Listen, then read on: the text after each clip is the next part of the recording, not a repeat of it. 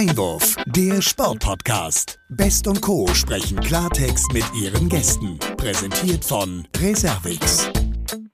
Ja, herzlich willkommen, liebe Sportfreunde, liebe Podcast-Fans, liebe Hörerinnen und Hörer, zu einer weiteren Folge unseres Sport-Podcast Einwurf.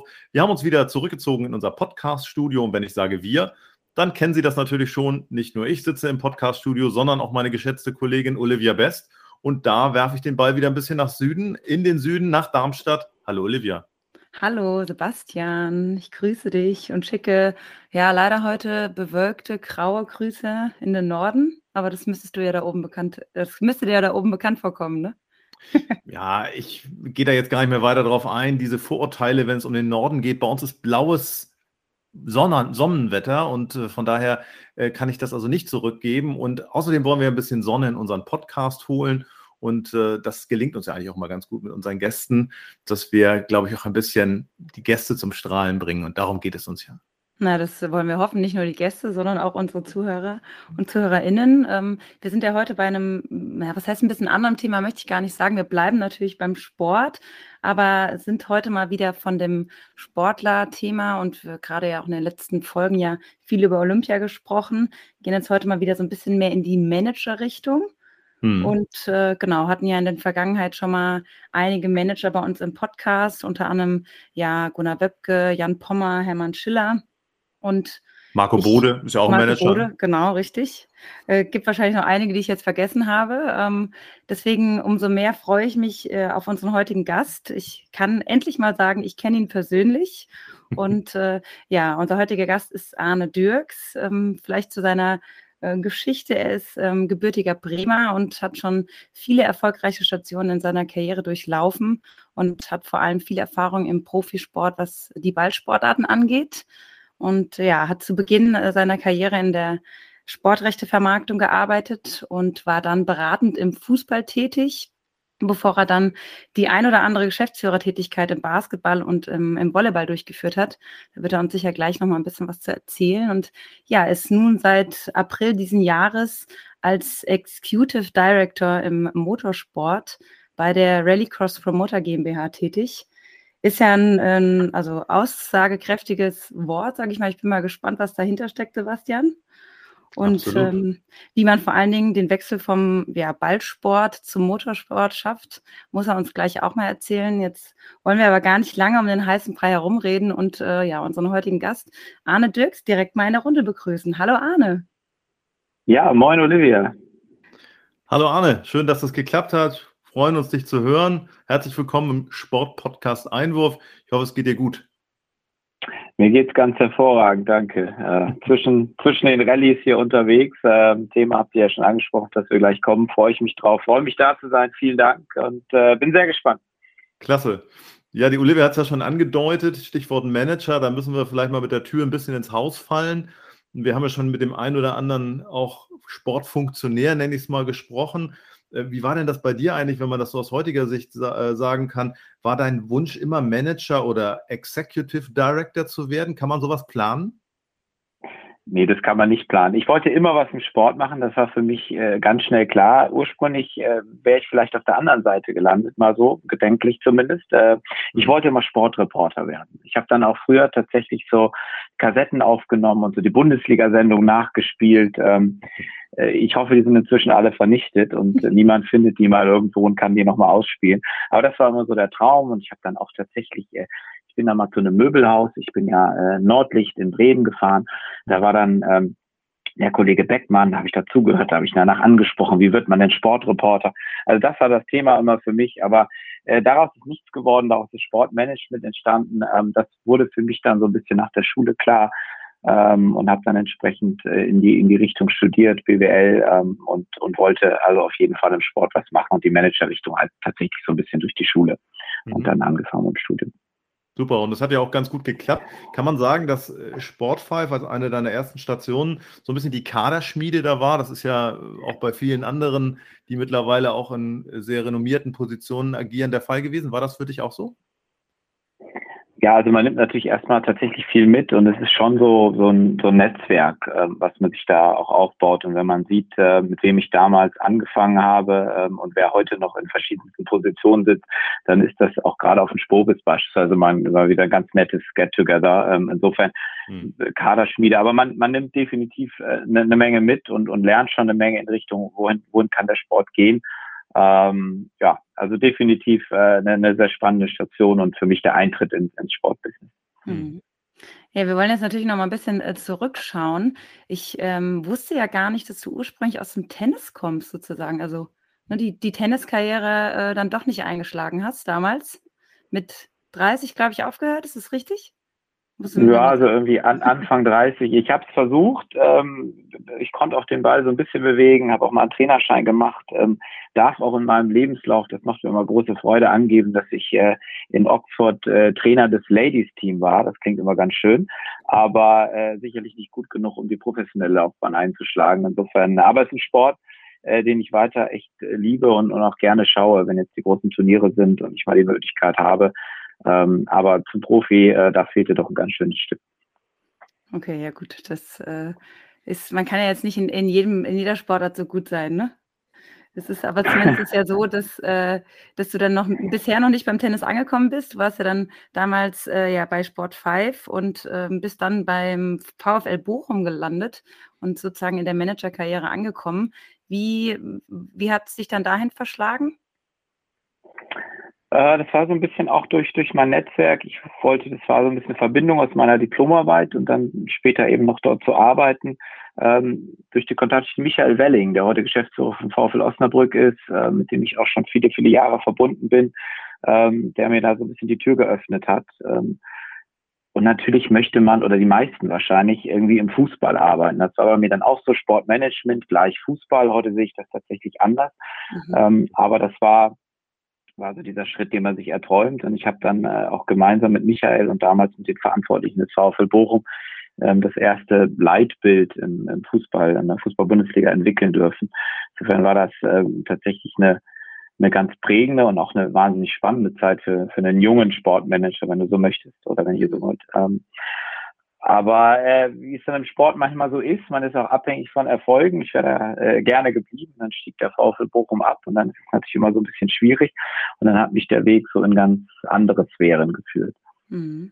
Und ähm, ja, jetzt ist der VfL Bochum ja gerade aufgestiegen. Fieberst du jetzt immer noch so ein bisschen mit dem Verein mit oder so gar nicht, weil ja die Fußballerrichtung vielleicht auch du äh, persönlich nicht die Interessen hast? Nee, ich bin äh, weiterhin Fußballfan und äh, als Bremer ist man ja arg gebeutelt. Insofern äh, freue ich mich jetzt, dass irgendwie so ein, so ein Stück Geschichte von mir jetzt wieder in der ersten Liga spielt und ich äh, nicht nur zweite Liga gucken muss. Ähm, aber äh, klar, ich bin im VfL noch irgendwo verbunden und schaue mir das noch an, aber mein, mein Herz eigentlich ist äh, grün-weiß. Du sprichst das an, äh, du hast ein Leitbild entwickelt, ein Thema, das ja dann auch viele andere Bundesligisten gemacht haben. Ich durfte das auch eine Zeit lang mal äh, begleiten und verfolgen für den einen oder anderen Verein. Und da steht ja immer im Mittelpunkt so, wofür steht denn eigentlich der Verein? Ähm, mhm. Wie war denn das für ein VfL, äh, VfL? Also klar, der steht für Grönemeyer vorweg, das wissen wir, aber was sind so die, die Key, also die Schlüsselwörter, die du da nennen würdest, wenn es darum geht, wofür steht der VfL? Ja, das äh, war tatsächlich gar nicht so einfach, vor allen Dingen so in diesem, in dieser unmittelbaren Nachbarschaft äh, Borussia Dortmund und Schalke 04 zu haben. Mhm. Ähm, aber dieses ehrliche, dieser ehrliche Arbeiter, dieses bodenständige, ähm, was man ja jetzt auch sieht und äh, wenn man so ein bisschen in die Presse schaut, ähm, dann äh, wird der VfL Bochum ja vielleicht tatsächlich als einer der wenigen in der ersten Liga noch so mit diesem wirklichen ehrlichen Fußball verbunden. Also insofern haben die das äh, wirklich durchgezogen ähm, und sich äh, über Jahre an diesem Leitbild und tun es eben heute noch orientiert und ähm, sind, sind wirklich der ehrliche, der ehrliche Arbeiter, der, der Bochumer Junge, das Bochumer Mädchen. Ähm, mhm. das, das stand schon so im Fokus und ist es heute noch. Ähm, mhm. Ganz ja. schön, wenn tatsächlich sowas entsteht und nicht einfach nur, äh, damit man irgendwie ein schönes Bild auf die Homepage stellen kann, sondern wenn es wirklich gelebt wird. Darum geht's ja. Und äh, ich glaube, da kann sich oder können sich einige Clubs vom VfL Bochum eine Menge abschneiden. Mhm. Ja, absolut. Und es ist ja wirklich auch glaubwürdig, kommt zumindest glaubwürdig rüber.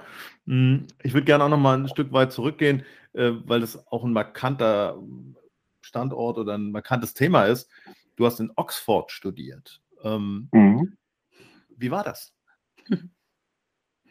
Wie war das? Äh, mega, ähm, weil es so eine unglaublich alte Stadt ist, ähm, mit einer unfassbaren Historie. Und auf der anderen Seite so wahnsinnig jung mit zwei Universitäten und Colleges und, und, und.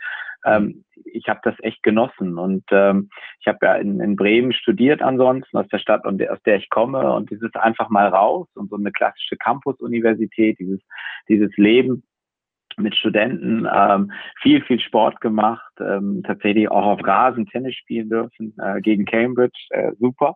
Mhm. Ähm, das war für mich äh, echt prägend und, und, und war toll. Ähm, ich habe ich habe echt genossen und äh, bin auch immer noch mal wieder in Oxford, weil ich die Stadt einfach großartig finde. Und es macht sich im Lebenslauf ja auch nicht schlecht, ne, wenn da Oxford drin steht. Äh, ja, auch das. Das wollte ich tatsächlich auch direkt fragen. Ist ja schon irgendwie auffallend, wenn man dann mal in Oxford gewesen ist. Da spricht sich, spricht man ja sicher der ein oder andere äh, drauf an, denke ich. Es kommt durchaus vor, ja. Aber äh, ich habe es tatsächlich nicht auch nur wegen des Namens gemacht. Das Programm war spannend dort. Und, äh, ich muss ja jetzt hab, sagen. ich habe sie da nicht nur. Nein, ähm, war, war wie gesagt eine, eine geile Zeit und man wird definitiv hier und da nochmal angesprochen, auf jeden Fall. Mhm. Und trotzdem bist du äh, dann beruflich ja nicht in Oxford geblieben. Wir haben ja jetzt die paar Stationen auch schon ähm, zu Beginn von dir gehört. Du bist ja dann nach Bochum so, sozusagen zurück in die Heimat gekommen beruflich, hast dann zehn Jahre bei den Eisbären Bremerhaven gearbeitet. Wie, wie kam es dazu? Also war das dann tatsächlich der, das, so ein bisschen das Gefühl, dass man zurück in die Heimat möchte oder ergab sich das Angebot einfach? Nee, gar nicht. Also ich wollte eigentlich äh, gerne weg aus Bremen und dann ist äh, über die Universität Bremen und über einen äh, der Professoren, äh, Professor Bohmann, ein Kontakt entstanden. Die hatten äh, auch ein Markenprojekt tatsächlich so angefangen mit, mit den Eisbären Bremerhaven und die standen kurz davor, erstmalig von der zweiten Liga in die erste Liga aufzusteigen. Und dann hieß es, die suchenden Marketingleiter, haben Sie da nicht Interesse, Herr Dirk? Und ich so, Basketball, ich meine, das habe ich in der Jugend mal zwei Jahre gespielt, aber immer so auf dem Niveau, dass der Trainer mir nach dem Spiel auf die Schulter geklopft hat und gesagt hat, aber gute Defense, Arne. dann, dann weiß man, glaube ich, auch heute, wie das gemeint ist. Also ich war da nicht so wahnsinnig talentiert. Also ich sagte, Marketingleitung und Basketball-Bundesligist, äh, das klingt ja ganz spannend, das kannst du mal, mal zwei, drei Jahre machen. Ähm, hatte da auch tolle Gespräche und haben uns da auch geeinigt und äh, gleich in so einer Leitungsfunktion dann in dem jungen Alter reinzugehen, auch äh, wenn es damals noch nicht so groß war und man sich äh, am Anfang mehr selbst geleitet hat als irgendwelche anderen, ähm, war das war das erstmal eine sehr coole Reise, eine, eine wahnsinnig spannende Station, aus der dann zehn Jahre geworden sind. Ähm, äh, ungeplant, am Anfang wahnsinnig erfolgreich, mhm. sportlich, damit hatten wir gar nicht gerechnet, so als Aufsteiger, ein bisschen so als gallisches Dorf gegen Alba Berlin und damals noch GHP Bamberg und wie die alle hießen ähm, sind wir gleich auf Platz vier und ins Halbfinale gekommen und ins Pokalhalbfinale und die ersten zwei, drei Jahre waren waren richtig erfolgreich. Und dann wurde es immer schwieriger. Ähm, wissen ja, glaube ich, alle, wo die Basketball-Bundesliga heute steht und jetzt sich ja klasse entwickelt. Ähm, natürlich auch dann mit dem Einzug von, von Bayern München, aber auch schon äh, vorher. Und für so eine kleine Stadt, die ja auch wirtschaftlich äh, durchaus gebeutelt ist, wurde es immer schwieriger. Und dann war es sehr, sehr spannend, ähm, wirklich mit Marketingaktionen, ähm, kreativen Sponsoring-Ideen, aber auch die Marke in den Vordergrund zu stellen und so ein bisschen sich loszulösen vom sportlichen Erfolg, trotzdem eben noch äh, viele Zuschauer zu begeistern, viele Partner zu haben. Ähm, da haben wir viel Energie reingesteckt und äh, das hat auch tatsächlich sehr gut funktioniert. Insofern ähm, hat das mich auch berufen, dann viel länger zu bleiben, als ich es äh, ursprünglich mir mal vorgestellt habe, ähm, weil es äh, eine schöne Zeit war. Und ich ähm, gucke auch heute immer noch so ein bisschen mit einem Auge. Inzwischen sind sie leider in der zweiten Liga ähm, und äh, greifen jetzt äh, die Saison, wollen sie wieder angreifen. Ich, den einen oder anderen kenne ich noch und äh, auch mit dem ehemaligen Geschäftsführer, mit dem Jan Ratchen, habe ich noch einen super Kontakt. Ähm, ja, mit, äh, mit Reservex habe ich da auch meinen ersten Kontakt gemacht. Also insofern äh, äh, tolle Zeit. Ja, apropos Reservix, wir haben uns ja auch, ähm, glaube ich, 2015 kennengelernt. Da hast du ja dann den Wechsel nach zehn Jahren äh, Basketball ähm, in Richtung Volleyball ähm, gewagt, möchte ich sagen. Da ist sicherlich auch ja, was ganz anderes, natürlich Marketing ähm, klar die Erfahrung aus, aus Bremerhaven mitgenommen, aber man muss ja schon sagen, Basketball und Volleyball unterscheidet sich ja auch von der Zielgruppe nochmal ähm, ungemein. Wie kam es dann dazu, dass du den Schritt in den ganz ja, anderen Ballsport äh, gemacht hast? Ich wollte nach diesen zehn Jahren wirklich mal was ganz anderes machen. Ähm, man ist ja dann doch ähm, als Clubvertreter so in seinem Mikrokosmos. Natürlich schaut man auch nach, nach Sponsoren auf übergeordneter Ebene mhm. und hat viel Kontakt mit der Liga. Und ich war auch so in der Marketingkommission, äh, dass man auch mal so ein bisschen über den Tellerrand gucken kann. Aber man ist doch so in seinem Kosmos gefangen und ich wollte gerne mal national beziehungsweise sogar international arbeiten und da kam die Möglichkeit als Geschäftsführer im Deutschen Volleyballverband einzusteigen. Mir hat es auch sehr imponiert, wie der Volleyballverband seinerzeit geführt wurde, mit, mit Thomas Krone als Präsident und auch ähm, als ähm, Aufsichtsratsvorsitzender dann der, der kommerziellen ähm, Einheit äh, des, des Verbandes, für die ich dann zuständig war, ähm, wirklich so unternehmerisch geprägt. Ähm, und das hat mich angesprochen und habe ich gesagt, äh, das möchte ich gerne mal machen, auch wenn ich mit Volleyball äh, bevor wenig Berührungspunkte habe. Auch diese beiden Sportarten, auf der einen Seite Hallenvolleyball, ähm, was man ja kennt, und Hallenvoll Hallenvolleyball neu zu denken. Und auf der anderen Seite Beachvolleyball als absolute Trendsportart und Sportart, auf der man, äh, die unglaublich viel Potenzial hat, ähm, fand ich das, äh, fand ich das äh, sehr spannend und war da dreieinhalb Jahre und ich glaube, wir haben da so einiges bewegt tatsächlich. Ja, da wollen wir gerne ein bisschen näher drauf eingehen. Ähm, du sprichst das schon an, diese beiden sozusagen Streng, Stränge des Volleyballs, um die es dabei geht. Ähm, es ist so, dass wir vor einigen Wochen mit ähm, David Klemperer gesprochen haben. David Klemperer ist äh, ja jetzt Geschäftsführer auch für den Volleyballsport und äh, war seinerzeit eben sehr erfolgreicher Sportler. Wir haben äh, viele Jahre auch schon zusammengearbeitet und er hat uns ein bisschen berichtet von seinen Zielen, was den Volleyball und den Beachvolleyballsport angeht. Und wenn ich richtig informiert bin, dann ist es so, dass du auch maßgeblich an dem Deal mit der Techniker Krankenkasse für die Beach Tour beteiligt warst, korrekt? Das ist richtig, ja.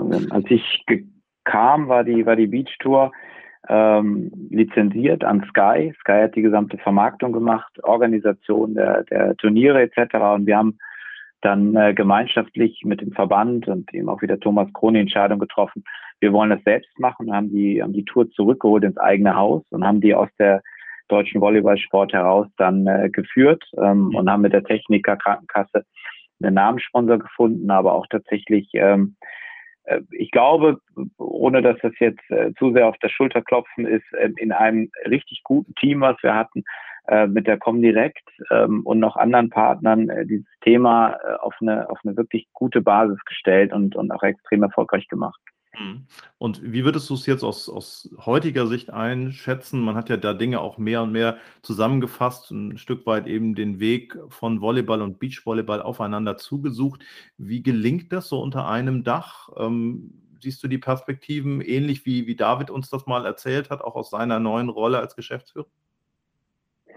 das war schon immer dann der Versuch ähm, und äh, uns ist das mit der mit der Comdirect tatsächlich auch sehr gut gelungen, dass wir einen Partner gefunden haben, der sowohl die Beachvolleyball-Welt belegt, als auch äh, den, den Hallensport. Also das mhm. war tatsächlich nach meinem Kenntnisstand der erste Partner, äh, den wir mal so auf beide Sportarten gesetzt haben. Die sind grundsätzlich natürlich sehr unterschiedlich ähm, und müssen auch unterschiedlich angesprochen werden. Insofern war das Beach-Thema und die Beach-Tour tatsächlich vielleicht auch etwas einfacher als das Hallenthema. Ja. Ähm, aber ein Verband muss sich natürlich zusammendenken und gerade das, das Hallenvolleyball-Thema ist äh, für einen nationalen Spitzensportverband ähm, in Richtung Olympia etc. natürlich auch äh, extremst wichtig. Hm. Aber David, ja, ja, ja, bitte. Nein, äh, David kenne ich äh, tatsächlich natürlich auch sehr gut und im Grunde sitzt er jetzt auf, auf dem Stuhl, auf dem ich mal gesessen habe. Hm. Ja. Ja, es ist so, dass ähm, er, glaube ich, auch voller Ideen und Enthusiasmus ist, weil er eben nicht nur selber Sportler war, sehr erfolgreich auch bei Olympia war, sondern weil er, glaube ich, auch verstanden hat, das, was du sagtest, die Dinge eben so zu nutzen, dass man voneinander profitiert. Wo siehst du den Beachvolleyballsport, wenn es darum geht, die Vermarktung auch noch weiter nach vorne zu treiben? Also gerade wenn es darum geht, auch Zuschauern jetzt Eintrittsgelder abzunehmen, nicht nur an den Hotspots sozusagen in Timmendorf oder St. Peter-Ording aktiv zu sein glaubst du, dass da noch Potenzial in Deutschland ist? Ja, weil es so unique ist. Ähm, diese, ich kann ja mit dem, mit dem Beach, mit der Beachvolleyball-Tour sowohl an die Strände, die du gerade angesprochen hast, aber auch mhm. mitten in die Innenstädte gehen. Ja. Das heißt, ich kann äh, Personen für den Sport begeistern, die vielleicht einfach nur einkaufen waren und sagen, oh, was ist denn da los? Mhm. Und diese Kombination aus Sport, und ich habe ja meistens gar nicht die Spitzenathleten unbedingt dabei, aber es ist guter Sport, den kann ich mir anschauen. Ich kann als Zuschauer dann aber auch einfach aufs Gelände gehen, weil es gelungen ist, die Partner mit einzubinden. Also es ist auf der einen Seite, was du sagst Richtung Sponsoring vorhin, eine tolle Möglichkeit für den Sponsor, sich auch darzustellen, weil er in direkter Interaktion äh, mit dem, wenn du so möchtest, Kundenfan ist. Ja. Und auf der anderen Seite ähm, für den Fan dieses, dieses großartige Erlebnis, weil er irgendwie nicht eineinhalb Stunden lang ein Fußballspiel gucken muss, sondern er kann einfach mal ein, zwei Beachvolleyballspiele gucken, dann kann er sich auf dem Gelände austoben, äh, bei, bei Gewinnspielen mitmachen, ähm, mehr über, über, über Partner, über den Sport kennenlernen. Äh, das ist ja wie so ein, wie so ein gesamter Erlebnis-Entertainment-Park und, und das, mhm. ist, äh, das ist großartig und für den, für den Sport, aber auch für die Partner ist es natürlich klasse, direkt in die Innenstädte zu kommen, wo ich normalerweise als Werbetreibender extrem viel Geld bezahlen muss. Ähm, deshalb ja. funktioniert das so gut. In Richtung Zuschauer, das Konzept ist tatsächlich ja nun immer so gewesen, dass es ähm, quasi dann über Sponsoring und Medien finanziert wird und für die Zuschauer frei. Ähm, anders als in Timmendorf, äh, wo Karten auch verkauft werden. Ob das der Weg ist, wir haben das auch durchdiskutiert, da gibt es äh, viele für und wider. Aber insgesamt dieser Beachvolleyballsport ähm, bietet, glaube ich, Möglichkeiten, die ganz, ganz wenige andere ähm, Sportformate haben und das macht ihn so spannend. Ja, und ist dann letztlich ja sogar auch recht telegen, muss man sagen. Wir erinnern uns gerne beispielsweise hier im Norden immer auch an den Roten Baum, wo ja eigentlich Tennis gespielt wird, aber einmal im Jahr dann eben auch Beachvolleyball und auch sehr gute Einschaltquoten erzielt wurden. Ähm, das ist ja beim Volleyball unlängst ein bisschen schwieriger, wenn da nicht gerade Olympische Spiele oder Weltmeisterschaften sind. Ähm, Gibt es da ja Nachholbedarf aus deiner Sicht, dass man auch den Volleyballsport, den klassischen Volleyballsport, ein bisschen stärker wieder aus dem Schatten des Randsportartenseins herauszieht? Ja, aber es ist, ist tatsächlich eine Herausforderung. Ähm, ich glaube persönlich auch, dass das Thema, ähm, und da ist der Volleyballsport ja stark, auch im Vergleich zu anderen Sportarten, wenn wir jetzt über Nachhaltigkeitsthemen sprechen und äh, vor allem hier über das Thema Diversity, mhm. dann ist ja im Volleyball, äh, vielleicht noch im Hockey, aber ansonsten in vielen anderen Sportarten das noch nicht so gelebt, äh, dass im Grunde der Frauen- und der Männersport auf einer Stufe steht. Und ich würde sogar sagen, im Hallensport auch wie im Beachvolleyball Thema mhm. Frauensport sogar bedeutender als, als der Männersport. Ähm, tatsächlich ähm, etwas, was völlig anders ist. Und ich glaube, gerade da kann man, kann man sehr gut an, an, äh, ansetzen. Mhm. Ähm, zumindest, ich weiß nicht, wie die aktuellen Zahlen sind, als ich gegangen bin, auch was die Volleyball-Bundesliga angeht, ähm, war die, war die Frauen-Bundesliga in, in, in vielen Kennzahlen ähm, stärker platziert und präsentiert als, äh, als die Fußball-Frauen-Bundesliga. Ähm, also da sind durchaus noch Möglichkeiten, Themen zu nutzen. Aber ähm, man muss sicherlich äh, den, den Sport neu erfinden, wobei die, die FAWB als Weltverband auch mit der Nations League ähm, das Ganze interaktiver zu machen, ähm, das Ganze auch unter eine, eine Marke zu stellen, schon, schon sehr, sehr gute Arbeit macht, ähm, um den Sport so ein bisschen frischeres Gesicht zu geben, als so dieser klassische Turnhallensport, der manchmal noch anheftet. Ich, ich mhm. glaube, dass äh, man da auf äh, internationaler Ebene auf einem guten Weg war und zumindest in der Zeit, als ich da war, auch äh, wir sehr, sehr gute Länderspiele ähm, gerade in, in, im Osten, in Leipzig, Dresden etc. gemacht haben vor vollem Haus. Ähm, weil spektakulär ist der Sport auf, auf jeden Fall. Absolut. Hm. Ja. Ja, Stichwort ähm, guter Weg und auch ähm, volles Haus. Wollen wir vielleicht mal in, in deiner Laufbahn ein bisschen weiterziehen? Du bist ja also vom Basketball dann zum Volleyball und dann tatsächlich auch wieder ähm, zum Basketball gewechselt. Warst dann äh, Geschäftsführer in äh, Prose Bamberg. Muss man ja sagen, Prose Bamberg, ich glaube, neunmal deutsche, deutscher Meister geworden. Ähm, da ist wahrscheinlich alles andere als schwierig, um die Halle voll zu kriegen. Da ist es wahrscheinlich eher das Gegenteil oder komplett was anderes als beim Volleyball. Wie, was waren da so die größten ähm, Unterschiede so zu, zwischen den Sportarten? Ne, erstmal ist es wieder zurück in den Club, ähm, was ich ja gesagt habe, im, im Bremerhaven auch schon so war, doch ein anderes Thema als, als dieser national-internationalen Ebene nur zu arbeiten. Aber das ist natürlich, wie du schon gesagt hast, der Club der letzten zehn Jahre in Deutschland. Mhm. Insofern war das ähm, für mich auf natürlich auch eine Ehre, da sein zu dürfen, als Geschäftsführer, als Alleingeschäftsführer Bamberg zu führen.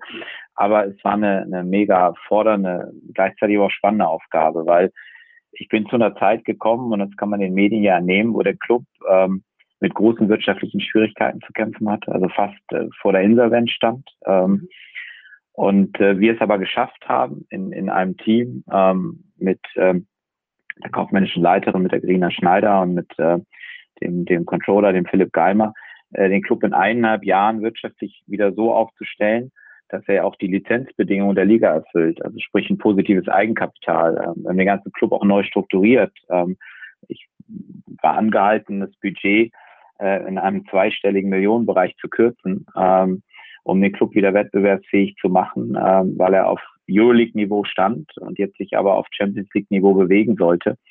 Und es war mega anstrengend, sehr herausfordernd, aber es ist uns wirklich ähm, gelungen und darauf bin ich sehr, sehr stolz. Ja, kannst du auch sein, auf jeden Fall. Muss man ja aber auch sagen, war da natürlich noch was ganz anderes als äh, zu den Anfängen in, bei den Eisbären, ne? Für dich beruflich. Also eine ganz neue Herausforderung. Ja, und wir sind äh, ein paar Monate, nachdem ich gekommen bin, äh, deutscher Pokalsieger geworden. Das habe ich mit Bremerhaven zehn Jahre versucht und nie geschafft. Im Halbfinale war Schluss und mal sind wir Dritter geworden. Insofern einen Titel zu gewinnen, ähm, das ist schon ein, ein geiles Gefühl. Wobei äh, kleiner Schwenk wieder in Richtung Beachvolleyball ähm, für mich so das Highlight, äh, Olympische Spiele, Laura Kira da dabei sein zu dürfen, äh, mitzufeiern, äh, ist, glaube ich, so das, das Größte, was man erleben kann, bei Olympia mal dabei zu sein. Und, äh, hatte auch die Möglichkeit, über den äh, Jörg Ziegler, über den Generalsekretär mal ins Olympische Dorf zu können. Ähm, das, das vergisst man nie, das äh, nimmt man immer mit. Aber äh, wieder, wieder zurück zu Bamberg. Ähm, ganz andere Voraussetzungen, aber natürlich auch schwierig weil die Erwartungshaltung im Club natürlich riesig ist. Äh, du hast angesprochen, mehrfach deutscher Meister. Mhm. Ähm, und es gab natürlich Jahre, in denen Bamberg, äh, da wurde in der Halle darüber diskutiert, äh, mit wie hoch man denn den heutigen Gegner schlägt und nicht ob. Mhm. Und wenn man in einer Situation ist, in der der Club wirtschaftlich äh, tatsächlich in, in, großen Schwierigkeiten ist und man den Club auch verschlanken muss, äh, auch äh, einfach das Personal tatsächlich um die Hälfte kürzen müssen, ähm, und die Playoffs erreicht ähm, in, in dieser schwierigen äh, Covid-Saison, die wir hatten, mhm. ähm, und auch einen, einen äh, neuen Sportdirektor installiert, der ähm, mit, mit Leo de Reike, der auf ganz anderem Niveau Spiele einkauft, die einfach dann auch zu diesem neuen Budget und vor allem zu diesen Übergangsphasen passt, dann ist das sehr, sehr schwierig, das natürlich den Fans, aber auch Sponsoren zu vermitteln, äh, dass man jetzt zumindest mal für eine gewisse Zeit ähm, den Club einfach neu aufbaut, neu strukturiert. Ähm, deswegen würde ich heute sagen, äh, wir waren äh, auch sportlich erfolgreich. Und wenn man sieht, wo einige Spieler, die ähm, in der Zeit für uns gespielt haben, ähm, heute aktiv sind, mit, Cameron Taylor und Paris Lee, die heute beide in der Euroleague aktiv sind und und und, ähm, dann ist uns das auch äh, sehr vernünftig äh, ge äh, gelungen. Aber wir hatten ursprünglich einen Dreijahresplan aufgestellt, den wir so am Ende nicht äh, verwirklichen konnten, was schade ist. Aber äh, wie gesagt, der Fokus ganz klar ähm, im wirtschaftlichen Bereich. Ähm, und äh, man sieht auch jetzt, wenn man den Club beobachtet, ähm, Bamberg ist eben nicht mehr der Abonnementmeister. Ähm, ich glaube, man ist immer noch in einem gewissen Findungsprozess. Ähm, und es ist immer schwierig, das tatsächlich auch zu vermitteln. Das gleiche Thema hatten wir in Bremerhaven wenn man in die Liga neu kommt, wenn man gleich erfolgreich ist, ähm, da sind die Fans natürlich begeistert. Wenn man dann kleinere Brötchen backen muss, ähm, dann ist das nicht so einfach, das äh, zu vermitteln. Hm. Du sprichst das an, das ist zum einen der sportliche Erfolg, der dann natürlich maßgeblich dann auch darüber entscheidet, ob man diese größeren Brötchen auch backen darf und kann, gerade im Basketball und in der Basketball-Bundesliga. Aber eines hat natürlich dann alle Vereine letztlich miteinander verbunden, das war dann die Pandemie die, und darüber haben wir auch in diesem Podcast schon häufiger gesprochen, mit Hermann Schüller von den EWE e Baskets, aber auch mit Jan Pommer, der da ja nun auch seine äh, Erfahrung hatte als Manager für den, den Basketball, dass äh, letztlich es dann darum geht, in solchen Krisenzeiten den Sport, in dem Fall speziell den Basketballsport, besser vorzubereiten auf solche auch unvorhergesehenen Dinge und das Ganze eben durch Rücklagen und durch eine Weitsicht entsprechend abzusichern. Hast du den Eindruck, dass sich das jetzt auch Kraft dieser Erfahrung in den letzten Monaten, könnte sagen, zwei, drei Jahren verändert und auch vor allen Dingen verbessert hat? Ja, ich glaube, eine gewisse Vorsicht ist, ist eingekehrt, ähm, was jetzt Verpflichtungen, was das Budget angeht. Ähm, gewisse Puffer werden äh, in die Budgets eingebaut. aber es ändert nichts an der Tatsache, dass äh, Basketball, Handball, äh, Volleyball etc. sehr, sehr abhängig sind äh, von den Zuschauern und von den Zuschauereinnahmen. Und äh, wenn das wegbricht, wie jetzt in der Pandemie, dann bedeutet es automatisch große Schwierigkeiten für die entsprechenden Clubs bis hin zur ähm, ja, Existenzgefährdung. Ähm, das ist extrem schwierig, ähm, das, das abzustellen. Also ich glaube das schon, dass die Clubs sehr vorsichtig sind in ihrer Planung und auch entsprechend damit eingehen, dass, dass auch mal ähm, Tipps kommen können, die, die äh, dafür sorgen, dass vielleicht das erwartete Zuschauerinteresse so nicht da ist. Und äh, ich glaube, niemand weiß, wie sich jetzt auch entwickelt. Ich meine, die letzten Wochen haben gezeigt, selbst in der Fußball-Bundesliga, es ist jetzt kein Automatismus mehr, dass die Stadien voll sind. Ja. Und insofern äh, muss man, glaube ich, mit einer ja, sehr, sehr vorsichtigen Planung agieren. Aber alle Sportarten sind natürlich ähm, vom, vom Zuschauerinteresse abhängig. Man muss sicherlich so ein bisschen äh, sich mal hinterfragen und Kritik, äh, auch, auch kreative Wege gehen. Ähm, wie entwickelt sich sowieso das Zuschauerverhalten in der Zukunft? Ähm, wer kommt noch in die Halle oder wer konsumiert den äh, Sport vielleicht über Medien oder kann ich vielleicht auch über moderne Technologien, ähm, wenn jemand in, ich habe das gesagt, in China sitzt, ihm auch ein Stadionerlebnis vermitteln, indem ich vielleicht irgendwie äh, Virtual Reality ähm, Technik einsetze und und und. Also ich glaube, der Sport ist, tut gut daran, ähm, in, in, in derartige Dinge reinzuschauen ähm, und, zu, und zu gucken, ähm, wie kann ich Zuschauereinnahmen generieren, ohne dass vielleicht auch Zuschauer in der Halle sind. Hm, absolut. Dafür ist aber natürlich auch eine starke Liga in der Regel notwendig. Eine, die so eine Substanz hat, dass da eben dann auch keiner wegbricht. Wir alle haben erlebt, wie es ist, wenn dann äh, ein Verein aus der Bundesliga ausscheren muss, Konkurs ist und am Ende der Image-Schaden ja letztlich sich auf alle auswirkt.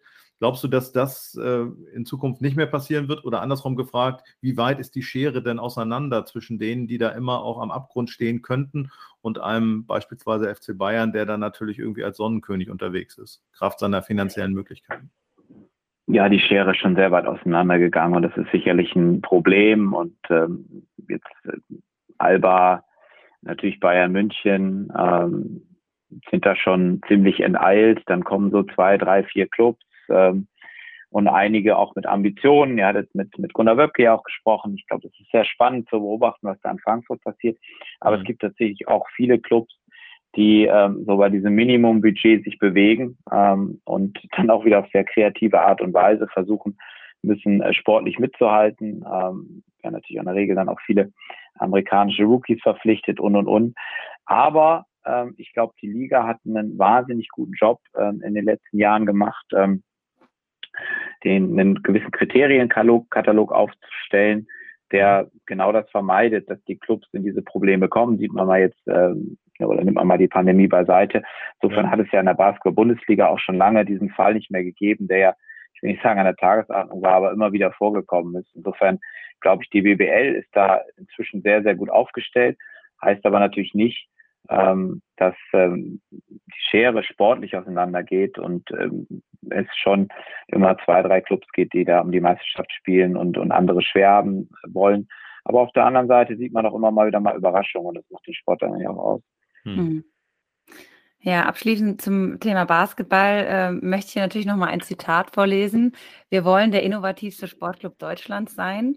Ähm, hast du wahrscheinlich mit gerechnet. Du hast ja eine bereits Podcast-Erfahrung gemacht. Ne? Das ist also nicht dein erster Podcast. Da musst du doch noch mal kurz äh, darüber berichten, wie, wie das da zustande kam. Na, ich bin jemand, der ganz gerne in, in Moonshots denkt. Ähm, also vielleicht Dinge auf den Tisch bringen und sagt, da müssen wir hin, wo, wo alle erstmal sagen, äh, spinnt der jetzt. Ähm, aber das soll dann auch Ansporn sein, ähm, für, für alle in, in gewisse Richtungen zu arbeiten. Ähm, irgendwie mit dem, was man hat, zufrieden sein, ist schwierig. Ähm, ich habe vorhin über Virtual Reality gesprochen. Es gibt so viele neue Möglichkeiten und Wege, ähm, im Sport auch andere, auch Ertragspotenziale zu gestalten. Wir haben in Bamberg, äh, wie auch übrigens schon im Volleyball, sehr erfolgreich beispielsweise mit Kinexon zusammengearbeitet. Wer das nicht kennt, Technologie, wo ich äh, tatsächlich ähm, erstmal im Sport messen kann. Ähm, wie viel sind die Spieler gelaufen, äh, wie viel sind sie gesprungen, kann auch äh, tatsächlich Verletzungen erkennen, äh, kann sehr schnell sehen in Verbindung mit Puls. Ist ein Spieler heute einfach nicht auf dem Niveau, was er normalerweise hat. Ähm, ich kann auch schauen, ähm, läuft der, dreht er, hätte ich fast gesagt, links rum anders als rechts rum. Hat er da also Probleme, muss ich daran arbeiten. Das ist eine Thema für den Sport. Aber ich kann es da eben auch im Marketing sehr gut nutzen, indem ich äh, ja, Dinge verkaufen kann, die es vorher nicht so gab, indem ich einen Innovationspartner mit dazu nehme und sage, ähm, du kannst dieses ganze Feld neue Technologie belegen. Mit dir können wir äh, Dinge mit, äh, wer ist heute am schnellsten gelaufen, wer ist am weitesten gesprungen, bis hin zu kleiner Schlag in Richtung äh, Volleyball wieder, der kommen direkt, äh, die kommen direkt, die in ihrem Sponsoring einen eigenen Index entwickelt hat, den Comdirect-Index, aufgrund vieler, vieler Werte, die sie auch durch die Kinexon-Technologie und das Hawkeye-Technologie gewonnen haben, äh, der nachher am Ende eines Matches immer erklärt hat, warum das Team eigentlich gewonnen hat. Ähm, und da kann man dann wieder sehr schön verbinden, auf der einen Seite die innovativste Bank Deutschlands, die sie sein wollen, auf der anderen Seite die Innovation im Sport, die das ganze Thema dann eben für die Comdirect in dem Moment trägt. Also einfach tatsächlich nach neuen Dingen suchen. Ähm, Innovation heißt für mich auch ähm, den, den, den Club zu hinterfragen. Äh, jetzt ist keine Innovation, aber äh, wir haben Salesforce eingeführt, einfach ähm, um, um den Club zu professionalisieren stetig. Im Grunde eigentlich ständig das Handeln und Tun zu hinterfragen auf dem Weg äh, zu, zu neuen Ufern. Das ist etwas, was, was mich sehr antreibt, wo ich manchmal auch äh, nerven kann, das weiß ich, aber ähm, äh, man muss sich diese Ziele setzen, sonst bewegt man sich nicht. Ja, also das sieht man ja eigentlich auch an deinem Lebenslauf oder beziehungsweise so an den, an den einzelnen Schritten immer einen Weg zu neuen Ufern und ähm, vielleicht auch irgendwie ja den Mut, was Neues zu machen, um vielleicht zu deiner aktuellen Aufgabe zu kommen. Äh, du bist ja jetzt äh, Executive Director im Motorsport bei der Rallycross Promoter GmbH. Ähm, zuerst mal musst du vielleicht mal so ein bisschen dein, deine Tätigkeiten beschreiben, weil ich finde, hinter dem Wort ja, da steckt so vieles. Das kann sich wahrscheinlich der ein oder andere gar nicht so richtig ähm, erklären, äh, was du da genau machst. Ja, letztlich äh, unsere Unternehmen, also zwei, die WRC Promoter und die Rallycross Promoter GmbH, äh, sind für, für zwei Rallye-Formate zuständig. Äh, die WRC, die man vielleicht äh, noch sehr gut kennt, weil so das wirklich klassische Rallye-Format ist, ähm, mit, mit den äh, tollen Bildern, die man vielleicht kennt aus Finnland, äh, wo, wo, die, wo die Wagen durch die Natur fahren. Und auf der anderen Seite das Thema Rallycross, was äh, wir neu mit dazugenommen haben. Und für dieses Thema Rallycross bin ich der verantwortliche ähm, Director, wenn man so möchte. So kann man es vielleicht äh, vielleicht erklären. Ähm, was ist äh, Rallycross? Ist vielleicht deine nächste Frage, weiß ich nicht. Ja. ähm, weil, weil, sich, weil, man, weil man sich, äh, ich meine, wir haben über, über, über Fußball gesprochen und äh, Volleyball und Basketball und da kann jeder was mit anfangen ja. und äh, vielleicht, wie gesagt, auch noch mit der klassischen Rallye, aber nicht mit Rallycross. Das wollen wir natürlich ändern. Ähm, aber Rallycross ist eigentlich Rallye-Sport auf einer Rundstrecke. Ähm, und diese Rundstrecke hat dann zwei verschiedene Belege. Ähm, klassischer Straßenbelag, will ich mal fast sagen, und, und Schotter. Und dann gibt es meistens auch noch einen Sprung mit dabei. Ähm, das heißt, ähm, da gibt es auch durchaus mal Berührung, da rumst es auch mal und wenn so Autos ein bisschen fliegen, dann sieht das natürlich toll aus. Also kurzweilig Action und dann, weil es eben ein, ein Stadion oder ein, ein Rennstreckencharakter hat, auch wieder das Thema Entertainment. Und insofern ist das manchmal, auch wenn das ganz komisch klingt, gar nicht so weit weg von dem, was du zum Beispiel in der Beachvolleyball-Tour gemacht hast. Ja gut, also das finde ich jetzt tatsächlich schon ein großer Unterschied. Also Aber das kannst du jetzt wahrscheinlich nach den Erfahrungen besser, ähm, besser von berichten. Ähm, wie, also muss ich natürlich direkt fragen, du hast, glaube ich, schon mal erzählt, du bist ja selbst in so einem Auto auch schon mal mitgefahren, ne?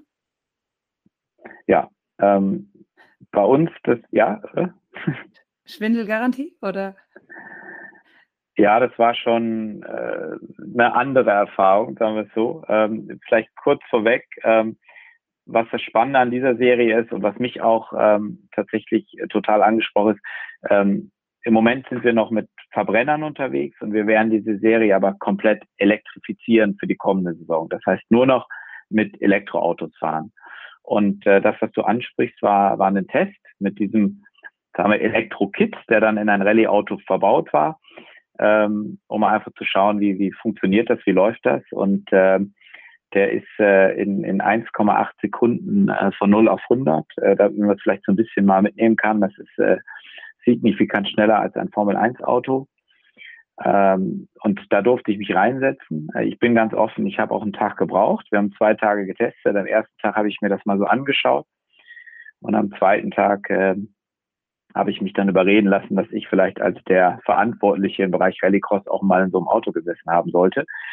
Ähm, ich bin dann da eingestiegen, dann hat man mich da vergurtet und äh, das muss alles ganz festsetzen. Da wird einem schon erstmal so ein bisschen anders. Ähm, dann gibt es auch noch eine Onboard-Kamera, das heißt, muss man immer versuchen, zumindest auch positiv auszusehen. Und dann habe ich noch den Fehler gemacht, äh, dem Fahrer, einem norwegischer Rallye-Fahrer zu sagen, er soll doch mal mit mir so ein bisschen langsam machen. Ähm, ich habe ja dann später die Onboard-Kamera gesehen, wie er dann in die, in die, in die selbige geguckt hat und kurz mal gegrinst hat und so ist er mit mir dann auch gefahren. Ähm, das war schon geil, aber auf der anderen Seite auch echt heftig. Also ich war dann nach zwei Runden draußen und habe erstmal gesagt, okay, das war jetzt auch gut so.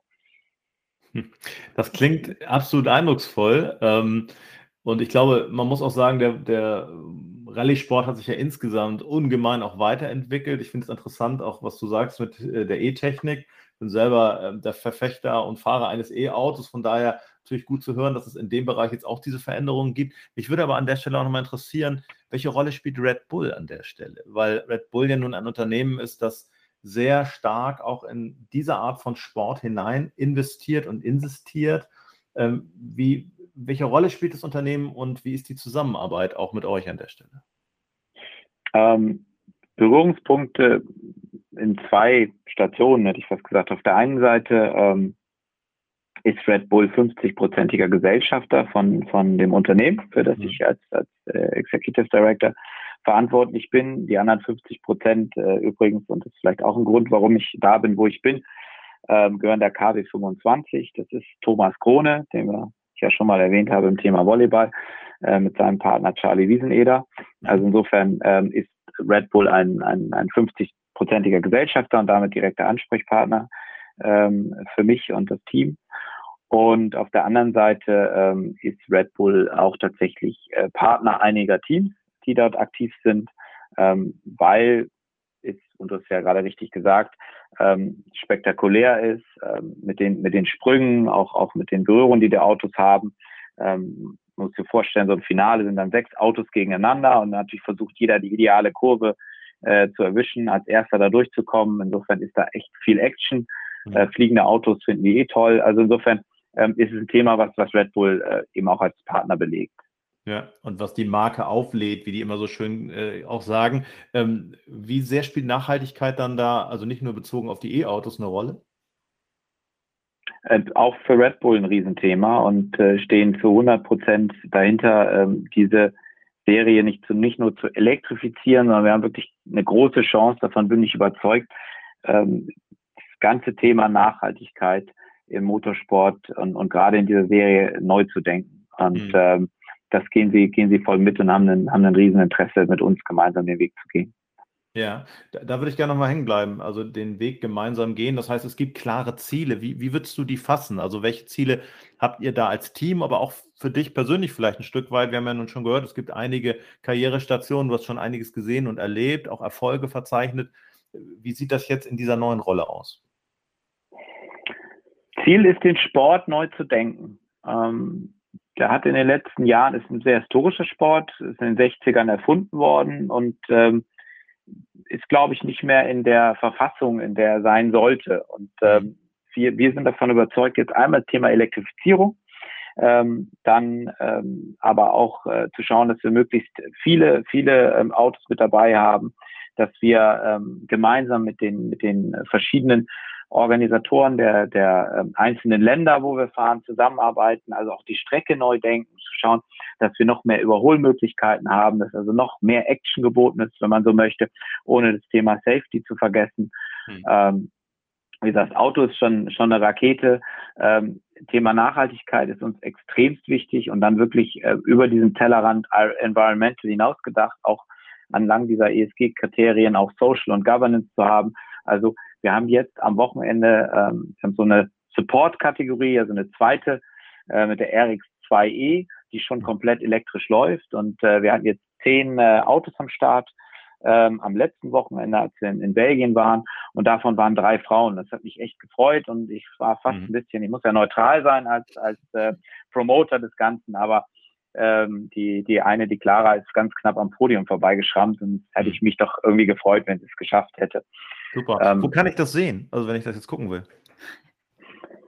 Ähm, einerseits bei uns, also wir haben einen, einen eigenen OTT-Channel äh, gegründet, wie es äh, im, Rallye-Bereich auch schon ist, RX mhm. Plus ähm, mhm. als, als äh, Pay-Channel, Pay ähm, wo wir tatsächlich äh, 13 Stunden live am Wochenende abbilden.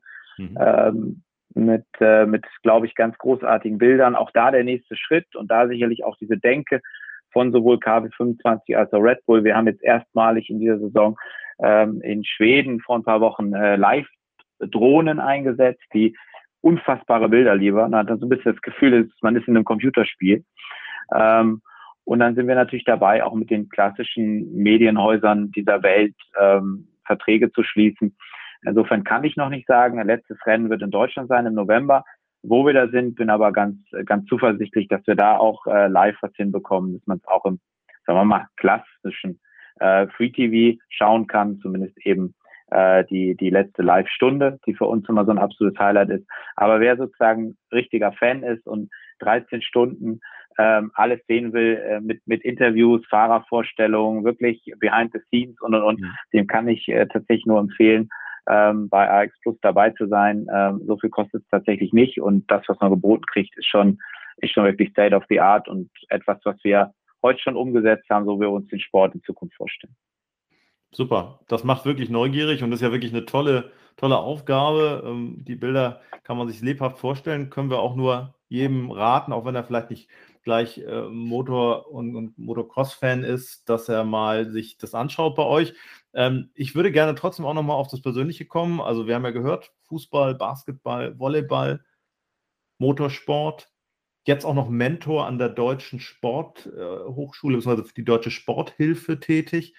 Was kommt da noch bei dir? Gibt es da noch irgendwie, also was, was könnte der nächste Schritt da noch sein?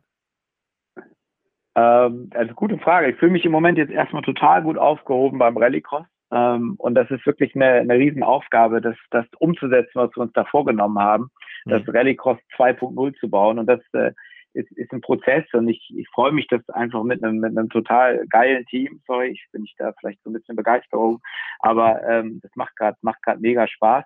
Mhm. Was in Zukunft mal kommt, ähm, vielleicht wird es ja wirklich irgendwann der Fußball. Ihr habt leider mit dem Marco Bode schon gesprochen, wobei der ist jetzt gerade auch bei dem Thema wieder raus. Also äh, Werder hat noch nicht angerufen bei mir. Mal schauen. Ähm, okay, war das jetzt eine kleine aber, Bewerbung? Oder? Ja, ich glaube schon, ehrlich gesagt. Ich habe es auch so rausgehört. Zurück nein, in die Heimat? Gesagt, also, weiß ich nicht. Also wie gesagt, ich, bin immer jemand, der sich, der sich sehr begeistern kann für die Dinge, die er gerade macht. Und jetzt bin ich ein halbes Jahr beim, beim Rallycross und ich habe nicht vor, da irgendwie in drei Monaten wieder weg zu sein, ja. ähm, weil das, weil das eine Aufgabe ist. Ähm, ansonsten, nein, ich mag es einfach, auch Dinge weiterzugeben. Du hast die Mentorentätigkeit angesprochen. Ähm, das ist ein total witziges und tolles Konzept, in dem man als Mentor ähm, auch ein bisschen sein Netzwerk öffnet und Sportler, die vielleicht so ein bisschen am Ende ihrer, ihrer Karriere stehen, ähm, unterstützt, hilft, Tipps und Tricks gibt, ähm, wie sie dann jetzt auch ihren nächsten Schritt in das, sagen wir mal, klassische Berufsleben, der Berufssportler. Mhm. Ähm, aber der Schritt ist manchmal nicht so einfach ähm, und, und die zu begleiten auf dem Thema, finde ich, finde ich total spannend und das ist ein tolles Konzept von der Deutschen Sporthilfe zusammen mit der, mit der Wertestiftung und ähm, das macht, äh, macht gerade äh, eine Menge Spaß. Und ansonsten, ich kann mich für viele Dinge begeistern. Super, großartig. Jetzt haben wir aber unfassbar viel über die Arbeit gesprochen. Jetzt, ähm, also wir wissen ja, du bist viel unterwegs, gerade auch am Wochenende. Ich vermute, du bist sowieso nicht so oft äh, zu Hause oder hast Zeit für Privates. Aber wenn dann, dann doch mal Zeit ist, ähm, wie gestaltest du deine Freizeit? Ja, es ist tatsächlich wenig Zeit im Moment. Ähm, und äh, auch manchmal nicht so ganz einfach, äh, gerade jetzt äh, wieder in Portugal, letztes Wochenende in, in, in Belgien. Insofern sind, sind viele Wochenenden im Moment dabei. Aber danach ist mal so, eine, so ein bisschen Luft und dann hat man vielleicht auch äh, gerade am Wochenende mal so ein bisschen äh, Zeit, Zeit für sich. Und ähm, dann freue ich mich zum Beispiel so über ganz einfache Sachen. Dann freue ich mich am Freitagabend, das ist bei uns so ein bisschen Tradition, äh, mit meiner Frau gemeinsam einen Tapasabend zu machen und eine gute Flasche Wein aufzumachen und einfach ähm, miteinander zu sprechen, wobei das natürlich, wenn man sich so lange dann auch nicht gesehen hat, oft auch mal in so einem klassischen Rededuell dann äh, auseifert. Aber es, äh, das sind so die Dinge, die mich dann, äh, die mich dann begeistern, auch vielleicht ein bisschen wieder runterbringen. Ansonsten bin ich jemand, der, der gerne selbst auch Sport treibt. Also ich äh, habe meistens zu wenig oder? Zeit dazu. Tennis nicht mehr, aber ähm, also zu klassisch, ne? Ich, ich laufe gerne, ähm, ich fahre fahr sehr, sehr gerne, gerade so in den etwas wärmeren Monaten äh, mit dem Rennrad dann hier, ich bin im Moment in, in Franken noch äh, wohnhaft, dann äh, die Berge hoch. Ähm, jetzt hat man mir vor ein paar Wochen mein Rennrad geklaut. Jetzt habe ich einen Grund, mir noch wieder ein schönes neues zu kaufen. Nee, ist ja sehr ärgerlich, aber ähm, Sport ist schon ein Riesenthema für mich. Und ansonsten einfach tatsächlich so die Klassiker lesen, einfach auch mal nur raus und hier irgendwie spazieren gehen mit meiner Frau die Zeit genießen. Ja, das klingt gut.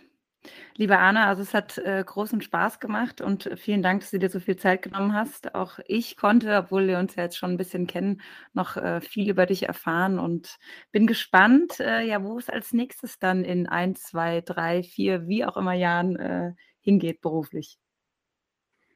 Ja, vielen Dank euch beiden. Ähm, war, war ein sehr schönes Gespräch. Ähm, hat, mir, hat mir großen Spaß gemacht. Und ähm, ich weiß es auch nicht. Schauen wir mal. Äh, ich bin mir sicher, wir bleiben alle miteinander in Kontakt. Und äh, wie gesagt, momentan äh, sehr, sehr happy in dem, was ich da mache. Und wir haben noch wahnsinnig viel vor. Und ich würde mich freuen, wenn der eine oder andere, der, der zuhört, ähm, ja, uns mal ein bisschen begleitet und schaut, weil äh, ähm, Du hast vorhin gesagt, das Thema ähm, Elektrifizierung und Elektroautos ist bei dir ein Thema, aber Elektro- und Rennsport ist natürlich auch noch so ein bisschen mit vorbehalten. Ähm, gerade bei diesen klassischen Petrolheads und auch diese ja. Aufgabe zu meistern. Ähm, ja, also wir, wir und, und, langweilig wird uns nicht. Absolut. Wir bleiben dran. Herzlichen Dank auch von meiner Seite und schön, dass das heute geklappt hat. Bis ganz bald und dann wieder live und in Farbe. Perfekt. Danke, dass ich da sein durfte. Bis dann. Bis dann. Bis dann. Tschüss. Ciao. Ja, das war Arne Dirks. Wahnsinn. Du würdest jetzt mal sagen, ist ein Tausendsasser, ne? Ja, also ich würde schon sagen, sehr, sehr vielseitig, wobei natürlich Marketingmenschen, und das hört man bei ihm auch raus, und da spricht dann auch die Erfahrung, die können natürlich gut, in der Musik würde man sagen, transformieren, also im Prinzip das eine zum anderen tragen. Und das ist ihm, glaube ich, gut gelungen bisher. Und daher glaube ich, ist es auch nicht abwegig, daran zu glauben, dass da vielleicht noch irgendeine andere Sportart oder eine neue Aufgabe hinterherkommt. Ja, absolut. Wie du sagst, oder beziehungsweise wie er gesagt hat, es bleibt spannend.